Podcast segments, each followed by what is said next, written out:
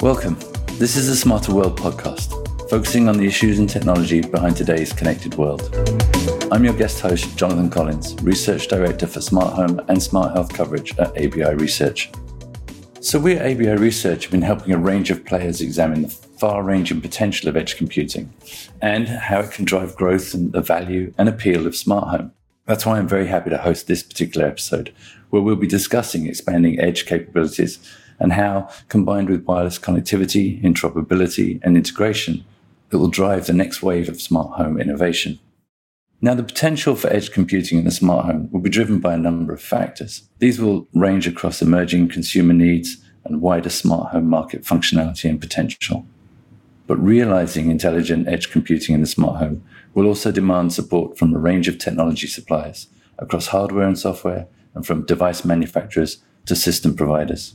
Today, we're talking with NXP and Belkin to explore their different perspectives on the potential for edge in the smart home. From NXP, I'm joined by Tom Pannell, Senior Marketing Director for Wireless.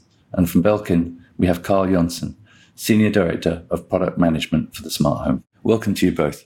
Thanks for having us. So, before we dive into today's topic, perhaps Tom and Karl, you can tell us a bit about your role and how you view the expansion of the edge. Yeah, so I'll go ahead and start. Uh, my role is to manage our products for edge processing. So that includes wireless and um, processors. How I define the edge is um, these are devices that either sense something or they're small actuators or they're control devices that allow a human to interact with a larger machine or interface to the cloud.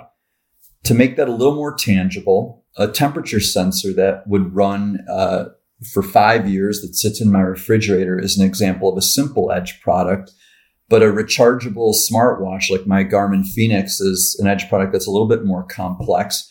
And then lastly, something like a thermostat or an alarm panel that um, has a richer HMI would also be an example of an edge product. On Belkin side, I manage our smart home division, including uh, our brand, which has been uh, alive for the last 12 years, and, and we've gone through several transitions in the smart home space. For us, an edge device can mean several things. For us, it, it simply means that something is processed inside your home and something is managed and all the data and connectivity is, is done inside your home, meaning that um, everything will still work in your smart home when the internet is down. So in other words, the edge can both mean something that's processed on an end device, like interacting with voice control directly on a device versus going through cloud for translation. But more importantly for us is that it can be when the logic is managed inside the home, even if that's on a kind of a master home device. That, that's how we define the edge. Right, you raise an interesting point, and that's around smart home having different topologies. So you might have a gateway, or you might have devices talking directly to the cloud. Are we talking about different edge processors for those two different classes of devices? From our perspective, when we talk about the edge, and even though there are translations involved, uh, that can still be an edge device, but preferably we want to make sure that the technology can speak freely with each other not just that they speak the same language, uh, but also that the networking protocol allows secure end-to-end connection. Yeah, Karl touched on the um, networking and, and wireless aspects. I'd want I want to dig a little deeper into some of the other technologies that allow for some of the decision making that Karl alluded to earlier. You know, firstly, if we look at the edge of the edge, so the very edge you have low power requirements, and these generally run on batteries. And so, low power battery management um, is very difficult. You have to have the right mix of hardware and peripherals, an excellent MPU and MCU to manage or to do this processing. But the hardware is only one part. We have to provide software to make it easy for a device maker to optimize their products for that end application. I mean, uh, Jonathan, you're asking, do we have a range of products? I mean, the answer to that's yes, because, you know, in the simplest form, like I talked about earlier, you have the sensor. And then uh, at the more complex form, you have something like a uh, watch or a, a thermostat or an alarm panel. These are a wide range of processors and have a lot of different capability needs from both a hardware and software perspective. So these technologies are very, very wide ranging. So, if we drill down on some examples, What's Belkin delivering that involves edge computing and edge processing? We recently launched our first product we consider a native integration, where we basically don't need our own app or onboarding device. You can onboard it with an NFC that's built into the device, then automatically connects you with, in the first case, Apple HomeKit, which is the first ecosystem to allow that option of fully native integration. And then everything is basically managed through the Apple Home device, which can be an Apple TV or an Apple HomePod. So that's our first attempt to enter the, the native integration market where our app and cloud is not needed anymore. And this is a much more seamless onboarding experience for the customer where you don't need to download an app, sign up for an account, find what network you want the device to connect to, enter the password for the network. All of that stuff is now fully seamless. From the network selection in that device automatically detect if you have a thread border router, which we're going to talk, more about in a moment. But a thread border router is kind of basically like um, a, a, low power access point similarly to Wi-Fi access points. So it's it's not really a gateway that translates anything. It's more like the edge border router to get the device connected to your network. If you don't have a thread border router, which currently uh, is supported by HomePod Mini and, and, and the new, latest Apple TV, then we will fall back to Bluetooth. So even that is fully managed. But from an edge functionality point of view, that device is an end peripheral which only broadcasts a uh, button press. In this case, this Wemo Stage product is a stateless button controller that fits in your Decora with your Decora faceplates. It can be put next to, to regular switches. Uh, but what it does, it just broadcasts a signal when the user presses the button and uh, then the edge processing happens on the, the, Apple home device. So this is HomeKit right now, uh, but in the future, we believe uh, with the Matter protocol, which is on the application layer, we'll be able to connect to more devices, including the Google ecosystem, which is very popular, and Amazon Alexa, SmartThings. But the key here is that the processing of the signal and knowing what to do when you press the button happens on a home device that's inside your home doesn't have to travel to the cloud to figure out what connected. That's real application. A little bit more advanced example of that for us is like camera products. We have launched camera products in the past and, and we're looking at other camera products in the future with edge processing where the Apple home device can today do artificial intelligence on the edge inside your home to detect whether it's a, a car, animal, or a person. So all of that is now processed on the edge. So there's no need to be streaming several uh, video streams to the cloud to have advanced processing. The processors are now so so powerful and capable. You can now do this locally on the edge. So Karl, you mentioned the advantages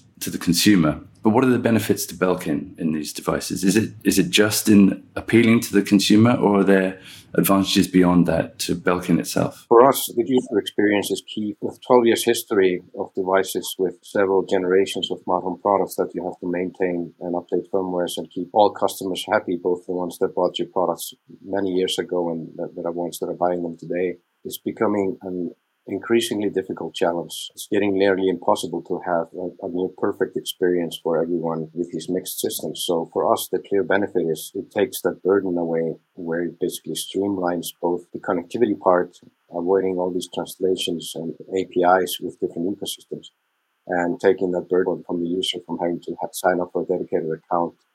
There's a lot of concerns about privacy and having a data stored somewhere. And, and now the users don't have to worry about that. So the benefit for our users, which benefits us because we can focus on making quality products that do what we're best at and not having to worry about those things that bring us a little value. So, Tom, Karl mentioned the great increase in processing capabilities required by these devices. What's NXP doing to deliver and support those requirements? Yeah, when I was listening to Karl, he was talking about a really wide range of technologies from NFC for onboarding to a stateless controller that runs on a battery to a video application or photo application that relies on AI and ML. And I think that really demonstrates the, the challenge for a company like NXP to deliver this range of processing because you can imagine there's there's quite a bit of um, different cost points along that continuum as well as different performance points across that continuum. But to put it simply, you know, we deliver um, hardware, software, and system solutions to our customers to make it easy for them to to make or easier to make these products. Um, we make a massive investment in process innovations with our fab partners that is really at the the atomic level or the core of how we deliver exceptional hardware. These atoms need to be put together in a way that creates a hardware platform that allows a customer to scale their platform across a wide range of um, products. So when I'm talking about scale, I'm meaning moving from something simple to something more complex and having it be incremental as much as incremental as we possibly can so that they can reuse technologies across their portfolio that happens in the software where we try to take a holistic approach to delivering software. That means when a customer does something simple and a customer does something more complex that this software is reusable across that platform. This is really what we a concept that we call EdgeFast which really is a promise of the scalability or interoperability across our hardware portfolio and then lastly we pull it all together in a system solution which in its simplest form is really just an example application on our evk but we also make some specific hardware software instances that uh, more closely approximate end customer applications. So, you know, you can see we're putting together a combination of hardware inside a, an IC that runs the software that then puts it together on a board that really tries to accelerate a customer's time to market. So we've heard about a range of devices in the smart home that can support edge and a range of applications that can be driven through edge computing. We've also heard about wireless connectivity and a single way of addressing these devices. That's becoming increasingly important. So, how do you see the role of wireless connectivity as it interacts with greater use of edge processing? For wireless, it really needs to be frictionless. So, when you add wireless to a product, it has its pluses and minuses. I mean, from a consumer point of view, it's easy to install because there's no wires to run through their house. From my point of view, it's a little bit more complicated to deliver because it makes the end product a little bit more complex. You know, there's now a stack that you have to integrate.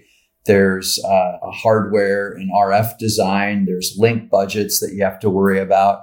Most people will want a wireless device because it's more convenient. Wi Fi and Bluetooth, if I can go kind of a further up uh, to talk about you know protocols.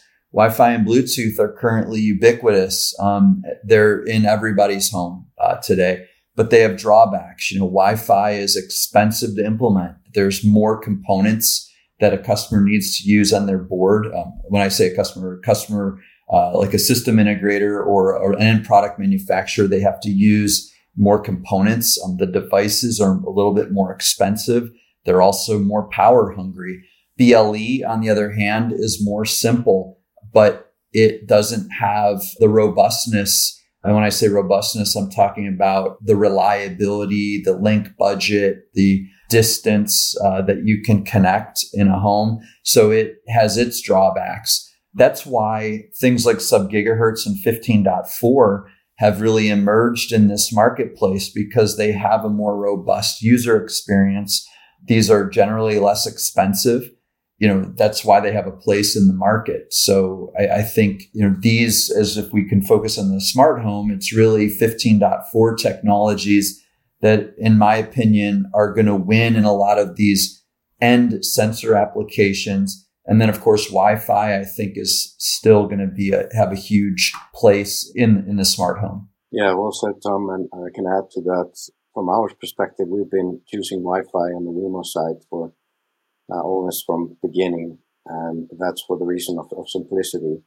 But like you said, Wi-Fi has drawbacks uh, like cost and other. It's also also time and latency is a huge factor in smart home. As an example, if you're streaming a Netflix movie and it's buffering two seconds and, and it starts two seconds later, you're fine with that as long as your audio is synced with your picture. So you won't even notice that as a user.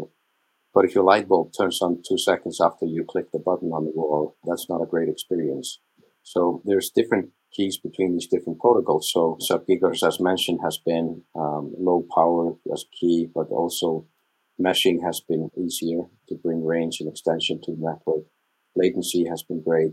But here, more recently, the biggest problem I see with low power and 1504 has been the translation aspect, which brings both additional latency, but also expandability on application layer. Because if you add a new feature, you have to make sure that that feature is supported both on the API on the, the low power side and the API that on the gateway side when you talk to the gateway. So you always have to be upgrading the firmware of a, a gateway or a bridge. That's great, Karl. You alluded to the long history of wireless in the smart home, and it's certainly been a battleground for competing approaches.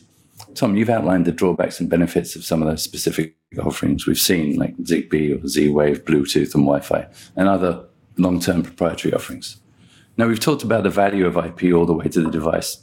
What's changed now, and what's giving it greater momentum? I think the key change that I see is that the industry has come together. We now have the leaders in the smart home ecosystem space, being Apple, uh, Amazon, and Google in, in the US, coming together and join forces on making it happen. I think that's the biggest change I see. Yeah, I think uh, you know, we're alluding to Matter, the new uh, Project Chip. So Matter is the new name for Project Chip. We alluded to interoperability, and that's really what we're kind of dancing around here. And Matter guarantees that interoperability. Matter is running on Open Thread, which is uh, a 15.4 uh, radio. As importantly, it defines an application layer that enables Thread to interoperate with other Thread devices, but also for it to interoperate with Wi-Fi devices. And Karl talked about, you know, not having this translation layer. I mean, that's a key point of Thread. This is, you know, all IP based. So without having to deconstruct the packet and reform the packet, you can now have a protocol that, that just works. So it's more secure. It's more reliable and it's all being brought together by industry leaders that, that Karl alluded to earlier. Um, the CSA, which was formerly the Zigbee Alliance, is really driving this new initiative around Matter. And it's really based on what had been done in the past. It's being built upon the Zigbee cluster libraries, which are really product definitions of the various things that we may use in our daily life. So that provided a really great starting point for Matter, and it's just going to evolve from there. And I think what's changed here, we've seen in the industry different initiatives to bring this all together, but it's never before been driven so hard by so many players. And, you know, this is where I, what I think is different now. Matter is really uh, taking hold because there's such a commitment by, you know, Google, Amazon, and uh, Apple and then also device makers, product makers like us, and then folks like Belkin driving this. This is the difference now. Added to that, maybe one more thing that also I've seen more from a technical point of view is that memory sizes in the devices have increased, which has been uh, a traditional challenge in bringing IP to these low power devices as the stack grows and security become more dominant. The memory size has increased and the price has dropped or stayed the same for, for larger memory sizes, which, which has been a key enabler. This is a challenge because, you know, memory is an expensive thing to add to a device. Uh, and the memory has, has, you've alluded to, Karl, has grown a lot um, relative to where it has been in the past. And you know, this is a challenge. So I think delivering more memory, both flash and SRAM, is a challenge. And also wireless, you know, adding wireless to a product increases the cost. But I think as wireless becomes more ubiquitous, as we move to advanced nodes, you know, these are going to resolve themselves over time where the incremental cost of adding wireless, even with the increase in memory, is going to be accessible for even the most simple products. So I think this is the exciting part about where we are right now in this evolution. Um, from my perspective, is we we're now able to deliver a lot of capability at a really nice cost point that's really accessible for a lot of products. So, Karl, when you look at Matter certification, What's the impact on a smart home device manufacturer like Belkin?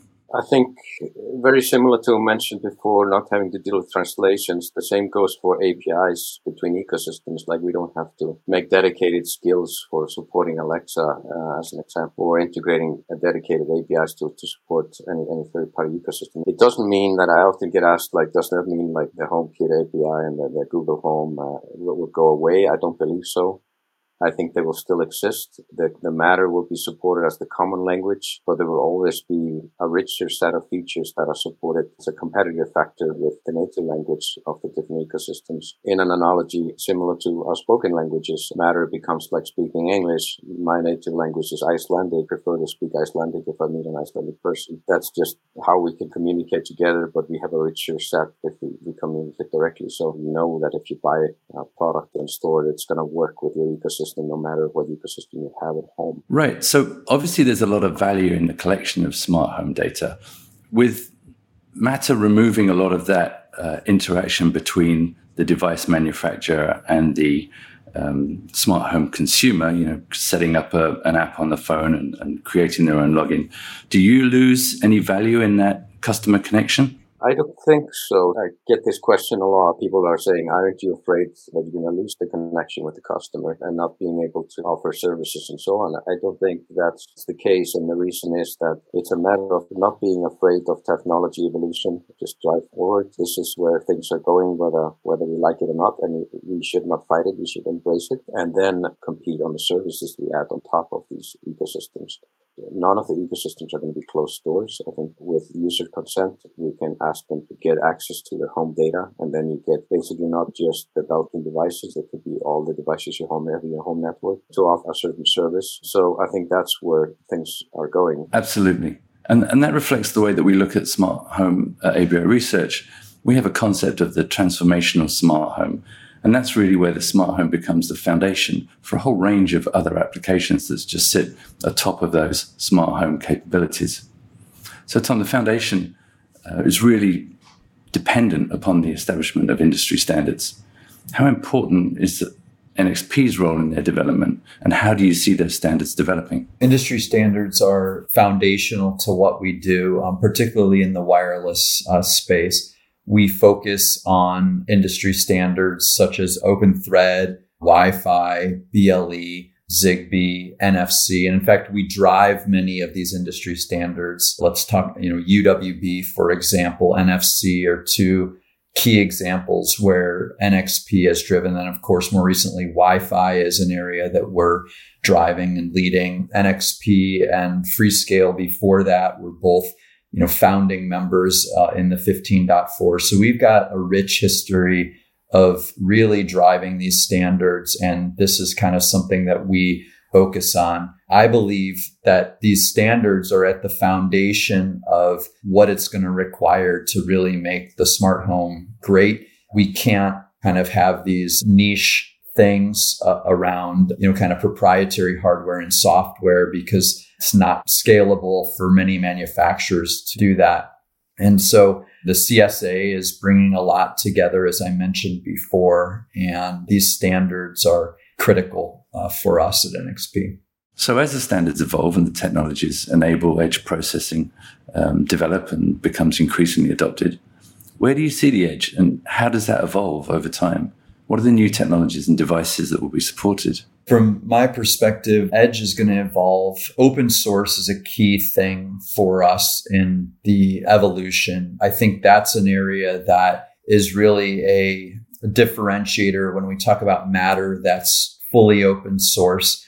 And you know what that's doing is it's making it possible for device manufacturers like Belkin to have, you know, lots of options. And that generally creates competition in the market and it actually drives innovation rather than creating obstacles to customers switching vendors or even developing the product. So I see open source as a, an equalizer and it really is a way of opening up the markets. And I think that's a kind of a key evolution. We can go a little further in the way of AI and ML, which I think is a key thing for NXP. And again, you see things like open source really driving in that area as well. Yeah, I couldn't agree more. And I think the, the value that chip vendors should focus on is not having the best thread stack out there. It's the open thread that's focused on having a better thread stack than other vendors. We, would rather, as a device manufacturer, have the same stack across the board.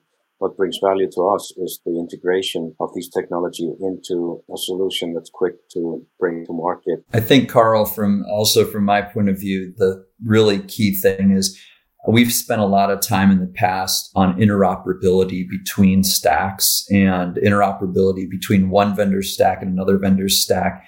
And that is not productive. I think having this common stack really allows both of us to focus on the end product, which is the most important thing for our mutual customers. Yep. I agree. And in terms of where smart home is going and the edge, I would say now that we can focus on moving forward and we don't have to worry about this interoperability and, and connectivity issues. We can now focus on the future. That's the key. Similar to the self-driving car, we need the self-driving home. That's going to be the interesting era ahead where companies can differentiate. So it's clearly an exciting time for smart home. But let's take a little detour. How are you both using smart home products in your daily lives? What's the applications and the devices that you use the most? I think I'm a little bit more advanced than, say, most of my neighbors and friends in this regard. You know, we have a full complement of lights, switches, plugs, shades, and security. This is all connected. But ultimately, I have to balance my desire to automate things with my wife's desire for me to automate things. You know, it can get frustrating for my wife because um, her voice isn't always recognized by our voice recognition product. And HMI can also be a little bit confusing for people if they're not using the product a lot. So for us, um, our only limitation is ourselves in terms of you know what we're able to accept and you know ultimately cost as well you know it shouldn't cost me several hundred dollars more to add wireless to my uh, motorized shade so I'm excited about helping drive the full cost of the ownership of these products down into something that everyone can afford. Yeah, I completely echo the, the wife factor. I think everybody has the same. My wife doesn't like to use voice controls at all. And actually, it was my wife that inspired me to put the Wemo Stage product on the roadmap. She, she's saying, I just want a single button to, to press when I go to bed and it just should turn off everything and close the shades. I don't want to try to have somebody understand what I'm saying. Often the simplicity is often overlooked. Personally, I have pretty much everything in my home connected. You can think about uh, several cameras. All my door locks are automated. My shades, my my lighting, uh, and I've gone through several generations. So I'm not the normal average user. Thanks for joining me in this discussion about smart homes, especially about the greater intelligence that edge processing brings and the greater simplicity of communications interoperability. Yeah, thank you. Pleasure. Yeah, my pleasure. This has been another episode of the Smarter World podcast with me, your guest host, Jonathan Collins. Thank you for listening and see you next time.